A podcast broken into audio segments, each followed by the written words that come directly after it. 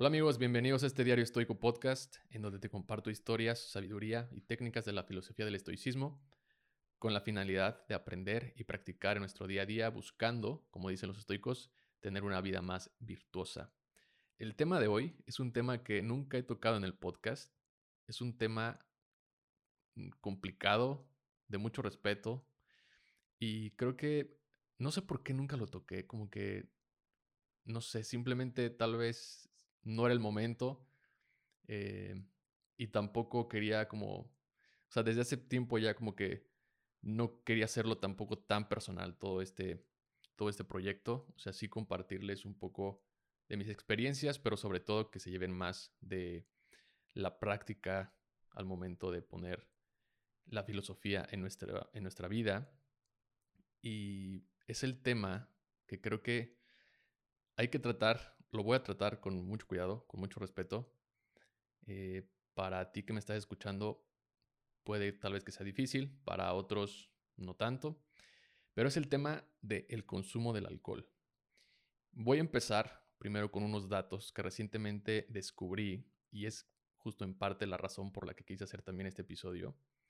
Después vamos a hablar, o vamos, más bien vamos a pasar a la vía del estoicismo, de cómo el estoicismo ve todo este tema del alcohol y por qué esta filosofía puede ser una gran herramienta para quienes ya tienen un problema serio o para quienes lo quieren dejar. Las similitudes también que hay entre la filosofía y el programa de Alcohólicos Anónimos. Y por último, te voy a compartir una pequeña conclusión a título personal. Pero antes, antes de empezar, quiero hacer énfasis en que todo lo que voy a decir es a título personal, sin la intención de juzgar a quienes consumimos alcohol y tampoco para convencerte de dejarlo. Es decir, no, va a ser, no, lo, no lo voy a poner aquí como de profeta a decirte que debes de dejar de tomar. Toma de este episodio lo que te sirva para tu caso o compártelo con alguien que consideres le podría interesar. Dicho eso, vamos a empezar con los datos. La semana pasada vi un episodio del doctor Andrew Huberman, neurocientífico. Seguramente ya lo has visto por ahí en TikTok y en Instagram, porque se ha vuelto como muy viral. Tiene un canal en YouTube que se llama Huberman Lab que te voy a dejar en el link en la descripción por si lo quieres ver completo. Es casi tres horas de este episodio de lo que hace el alcohol a tu cuerpo, a tu mente y básicamente a tu vida. Vale mucho la pena, se lo recomiendo. Pero entonces, vi este episodio y también la verdad es que traía un poco de cruda o resaca, no sé cómo le llaman, cruda, resaca. Vino un amigo, mi mejor amigo, vino a festejar su cumpleaños acá en Monterrey. Estuvo unos días y pues la verdad es que también desde que llegué a Monterrey mi consumo de alcohol ha sido como que ha, se ha, bajado mucho. Y bueno, o sea, la verdad es que tampoco soy una persona que toma mucho ahorita. Llegué a tomar mucho, digamos, pues como supongo todos en algún momento nos pasa de que estamos como entre nuestros 20s 25 o 26, yo por ahí, o imagínate, yo, yo viví en Los Cabos, entonces, digo, no, no quiero echar culpa ni nada, o sea, simplemente, o sea, creo que el consumo del alcohol, nadie nos pone una, una pistola para que lo consumamos, es una de las drogas legales, posiblemente la droga legal más destructiva de todas, pero la que está a nuestro alcance, o sea, significa que puedes ir ahorita a cualquier tienda y puedes comprarte una botella. Eh, entonces, lo que le hace a nuestro cuerpo y en especial a nuestro cerebro es realmente alarmante cuando lo miramos desde el microscopio o en este caso desde un laboratorio como lo hizo el doctor Andrew Huberman. Y pues creo que en el, llegó en el momento en donde estaba mal, o sea, me sentía, pues ya sabes, como con dolor de cabeza. Eh, también como que la edad tiene pues una influencia mayor cuando somos más grandes, nuestra, o sea, como que nuestra tolerancia es mucho menor y obviamente los efectos creo que se, se amplifican, pero pues imagínate, yo con cruda y me eché estas tres horas, o sea, sí, fue, sí me puso a pensar. El primer dato que te voy a compartir y que creo que es algo que todos sabemos o nos hacemos, como que sabemos, es que el alcohol es posiblemente, como te decía, la droga legal más destructiva de todas, porque pues al final es etanol, o sea, y ese etanol es tóxico, o sea, es es veneno literal para, para nuestro cuerpo y lo que hace es que nuestro cuerpo al ver esta pues esta toxicidad necesita convertirlo. Y por lo que también viene el video es que lo convierte en algo todavía más tóxico, que es lo que desencadena una serie de problemas. Pero ahí te va el siguiente dato que es también para reflexionar. Si en tu familia alguien tuvo o tiene una ingesta de alcohol crónico o incluso un problema de adicción, es probable que tú hayas heredado ese gen y por lo tanto tengas una predisposición a desarrollar un problema de alcoholismo. Digo que es para reflexionar porque si consumes alcohol de manera crónica, lo más seguro es que eso, si estás pensando en tener hijos, se lo vas a heredar también a tu hijo. Lo voy a dejar por ahí nada más. Y ahorita voy a ir con el tema de a qué le llamamos ingesta de alcohol crónico. Otro punto que me llamó la atención es el tema de la dopamina, que es por lo que tomamos, por ejemplo, esto seguramente lo has experimentado, o sea, cuando empiezas a tomar en una reunión con amigos, sobre todo los fines de semana, empiezas a tomar y como que te empiezas a sentir bien, alegre, eh, y como que este como incremento de dopamina hace que también sigas tomando más, porque hay un pico en el que al momento de ingerir una cerveza o una, un trago, un whisky, lo quieras, hay un, o sea, se sube y luego tiene un, ¿cómo se dice? Decremento, un, eh, una disminución en esa dopamina, lo que hace que tu cerebro quiera más, entonces por lo tanto sigues tomando más. Eso está interesante porque hay, hay personas a las que estos picos les duran más que a otras y por lo tanto pueden aguantar más. Entonces está interesante. Eso también lo explica muy bien ahí en el video. Otro factor, más bien otro dato, es la edad, porque la edad es también un factor para desarrollar una predisposición al alcoholismo. Creo que decía que era entre o sea, si tomaste entre los 14 y los 15 años, seguramente tienes ese gen de predisposición del alcoholismo. O lo más seguro es que desarrolles esta predisposición más adelante en tu vida. Entonces, creo que hay salvación para quienes empezamos a beber de los 18 a 19 para adelante. Este dato es el que más me causó, o sea, que dije, what the fuck. Y tiene que ver con el cáncer. Pero este dato es reciente porque creo que lo, menciona ahí, que es un estudio del 2021 y que dice que entre más alcohol tomes, o sea, entre más alcohol bebas, el riesgo de desarrollar cáncer es mucho mayor, en especial el cáncer de mama. Y malas, malas noticias para las mujeres porque el incremento es de un 4 a 13% de riesgo de desarrollar cáncer por cada 10 gramos de alcohol. Y ahí estaba el tema. 10 gramos de alcohol, básicamente, es una cerveza. Esto ya no, ya no le voy a seguir más porque ahí en el video todavía lo explica todo a nivel químico y neuronal y celular, pero es de verdad alarmante. De hecho, lo dice que, o sea, como que, ¿por qué esta información no está más a, ahí afuera porque no lo están divulgando. Bueno, sabemos que también todo esto es tema económico y hay muchos jugadores de por medio, pero bueno, ese dato sí me impactó bastante. Paréntesis, y esto es algo que no te va a gustar. Tal vez tengas la idea, como yo la tenía, de que el alcoholismo crónico es esa persona que toma a diario uno o dos tragos. Cerveza, whisky, vino, lo que quieras, ¿no? esa persona, dices, no, pues alcoholismo crónico o sea, es alguien que toma de lunes a domingo. Al menos una copa, dos copas. Pero las personas que toman los fines de semana, es decir, sábado, viernes, si juntas la cantidad de lo que consumen o lo que consumes, si eres de estas personas, esos días, y lo divides en la semana, la mayoría, vamos, digo vamos porque yo también entraba en esa categoría, vamos a entrar en la categoría de que estamos tomando diario. O sea, yo me acuerdo que en las fiestas, pues yo no tomaba, o sea, los fines de semana yo no me tomaba cuatro o cinco, o sea, entre mis amigos nos tomamos hasta dos, tres botellas, ¿no? O sea, si lo pones de esa manera, estás tomando, pues estábamos tomando más de un trago diario. El tema aquí es que debido a esa cantidad, o sea, debido a esa cantidad de consumo de alcohol de manera crónica, o sea, no, es crónico, no solamente porque sea diario, sino que se vuelve también crónico que nada más lo hagas los fines de semana. Incluso si, por ejemplo, de lunes a viernes, no sé, de repente de que los martes te vas a, cenar con tus amigas o tus amigos y en la cena pues abren una botella de vino y tú nomás te echaste una copa y luego el jueves pon tú que te echaste otra media o si no nada más ya llegaste al fin de semana y te echaste tus cuatro el viernes y cuatro el sábado. Eso sigue siendo un alcoholismo crónico. Eso está cañón. Y entonces lo que pasa es que al ser este alcoholismo crónico, es decir, si tomas los fines de semana o entre semana leve y luego los fines de semana, lo que sucede es que vas a tener un incremento de cortisol, o sea, tenemos un incremento de cortisol en las glándulas adrenales cuando no estemos tomando. Y eso se traduce a que, a que nos va a generar estrés y ansiedad.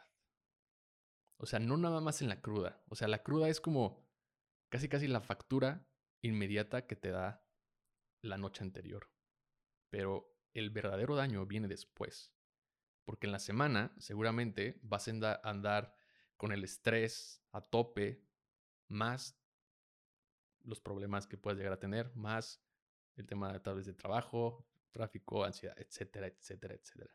Ahora también seguro has escuchado o incluso lo has experimentado que tomarte una copa una cerveza te relaja. ¿Cuántas veces hemos escuchado necesito un trago para relajarme, los, todos los viernes, ¿no? Lo cual es cierto, porque los efectos son inmediatos. Es lo que dice también el doctor Andrew Huberman, que son, esos efectos son inmediatos, pero no te hablan de los efectos anteriores, o sea, estos efectos que vienen después de toda esa ingesta de alcohol. Como conclusión, es que tomar alcohol, incluso de la forma en que lo consumes, sin ser un alcohólico, ¿ya? o sea, una persona con un tema de adicción fuerte, hay tres puntos importantes aquí. Uno es el incremento de estrés cuando dejas de tomar. O sea, si eres bebedor de fin de semana, vas a tener un incremento de estrés de lunes a viernes si tu justificación es de que, bueno, de lunes a viernes te tomo. Segundo, disminución de emociones o sentido del bienestar. Si eres una persona con predisposición a la depresión o en algún momento estuviste deprimido o sientes que vas por ese camino, el alcohol, malas noticias, te va a disminuir aún más esas emociones en el sentido de que estés bien.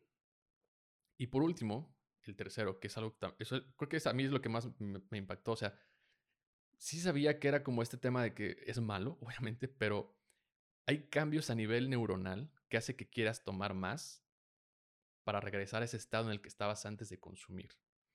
Lo cual eso es lo que se genera esta adicción. Y, también creo que es lo que hace que dejarlo sea tan difícil y los efectos incluso ya a un tema como de adicción, o sea, este síndrome de la de abstinencia que se da, que por lo que he escuchado es demasiado fuerte, no solamente con el alcohol, sino con cualquier droga, o sea, es bastante fuerte. Voy a dejar aquí la información, repito, esto no es para juzgarte si eres una persona que toma una copa, dos copas en la semana, solamente te voy a dejar la información y te recomiendo mucho ver este episodio del doctor Andrew Huberman. Lo voy a dejar en YouTube porque vale mucho la pena y ya sabrás qué haces con esa información y tus propias conclusiones. Pero ahora pasamos al estoicismo, porque ¿qué opinaban los estoicos sobre el alcohol? Según Diógenes, quien fue uno de los mayores historiadores de aquella época, dice que los estoicos bebían vino con moderación, pero no se permitían emborracharse. Lo cual tiene sentido porque pues ya ponían mucha atención en las cosas que perturbaban su tranquilidad. O seguramente también lo veían como un ejercicio para entrenar su voluntad al no beber más de una copa. Entonces, eso me hizo bastante, o sea, tiene bastante lógica de que sí tomaran vino, pero con moderación y sobre todo me llamó la atención que no se permitían emborracharse. Marco Aurelio en sus meditaciones en, el primer libro empieza por agradecer a las personas que fueron parte importante en su vida y las enseñanzas que le brindaron. Entre ellos hay algo que encontré que dice, se se le escribe a su papá, a su padre adoptivo, y es un fragmento, pero escribe lo siguiente, su actitud hacia los dioses, ninguna superstición, y su actitud hacia los hombres, sin demagogia, sin buscar favores, sin complacencia, siempre sobrio, siempre constante siempre sobrio, siempre constante. Según la historia, se puede decir un poco que el hermano de Marco Aurelio, Lucio, a quien Marco Aurelio le dio también el cargo de emperador, pero el hermano, según la historia, dice que se la pasaba de fiesta y borracho, algo que seguramente tuvo un gran efecto en Marco Aurelio al ver que su hermano era gobernado por el alcohol y las consecuencias que tenía no solo a su salud, sino ante sus deberes como emperador. Entonces, ¿por qué el estoicismo es una gran herramienta para las personas que quieren dejar de tomar o tienen un problema serio? Otra vez, sin tema de juzgar, o sea, esto es como simple información, pero me llama mucho la atención. Lo primero es que existe una gran similitud entre algunas ideas de los estoicos y el programa de Alcohólicos Anónimos, y se cree que Bill Wilson, el que escribió el libro de los 12 pasos, se inspiró en algunas ideas del estoicismo. Nunca he leído a los 12 pasos y esta vez como, o sea, por tema de investigación me metí a la página y leí algunas que para mí, o sea, por primera vez al leerlas, claramente para mí, que pues me gusta esta filosofía y la he seguido ya de bastantes, lo que dos, tres años, lo primero que se me viene a la cabeza es justo el tema del estoicismo. Por ejemplo, en el paso número uno dice, admitimos que éramos imponentes ante el alcohol y que nuestras vidas se habían vuelto ingobernables. Los estoicos hablan siempre sobre no dejar que las pasiones o los deseos gobiernen nuestra mente. Marco Aurelio en sus meditaciones escribe esto. No te dejes arrastrar por el torbellino de las pasiones, antes bien, a todo ímpetu del instinto, ofrece lo que de justicia le toca, ante toda aprensión de la fantasía, conserva la facultad de pensar. Y luego en el paso número 4 dice, sin miedo hicimos un minucioso inventario moral de nosotros mismos. Este paso para mí habla de la reflexión y la observación de nuestras acciones sin juzgarnos y aceptando los errores. Recordemos a Cleantes cuando dice, recuerda que no estás hablando con un mal hombre. Este ejercicio los estoicos lo ejecutaban al momento de llevar su diario, o sea, al momento de estar escribiendo, podían estar en contacto con sus pensamientos, por lo cual ese minucioso inventario moral del que habla este cuarto paso los estoicos prácticamente lo hacían diario. Y el paso número 11, que dice, buscamos a través de la oración y la meditación mejorar nuestro contacto consciente con Dios, como nosotros lo concebimos, pidiéndole solamente que nos dejase conocer su voluntad para con nosotros y nos diese la fortaleza para cumplirla. ¿Te suena la oración de la serenidad? Esta oración que ya he compartido y anteriormente he dicho que tiene mucha influencia en el estoicismo. Esta oración que dice, Dios dame la serenidad para aceptar las cosas que no puedo cambiar valor para las que sí puedo y sabiduría para reconocer la diferencia. Epicteto escribe, ¿qué hay que hacer entonces? Sacar lo mejor de lo que está a nuestro alcance y tomar el resto como sucede naturalmente. Es obvio que viene mucho de, o sea, palabras más, palabras menos, pero ahí está. Y hay, hay, algo que también me llamó la atención, y es que si buscas en internet estoicismo más alcoholismo, en algún punto vas a llegar a foros en donde personas que están en el, programa de, de Alcohólicos Anónimos comparten su experiencia de cómo el estoicismo les ha ayudado en su recuperación e incluso, por ahí leí, que decían que sin el estoicismo tal vez no lo hubieran logrado. Es bastante fuerte.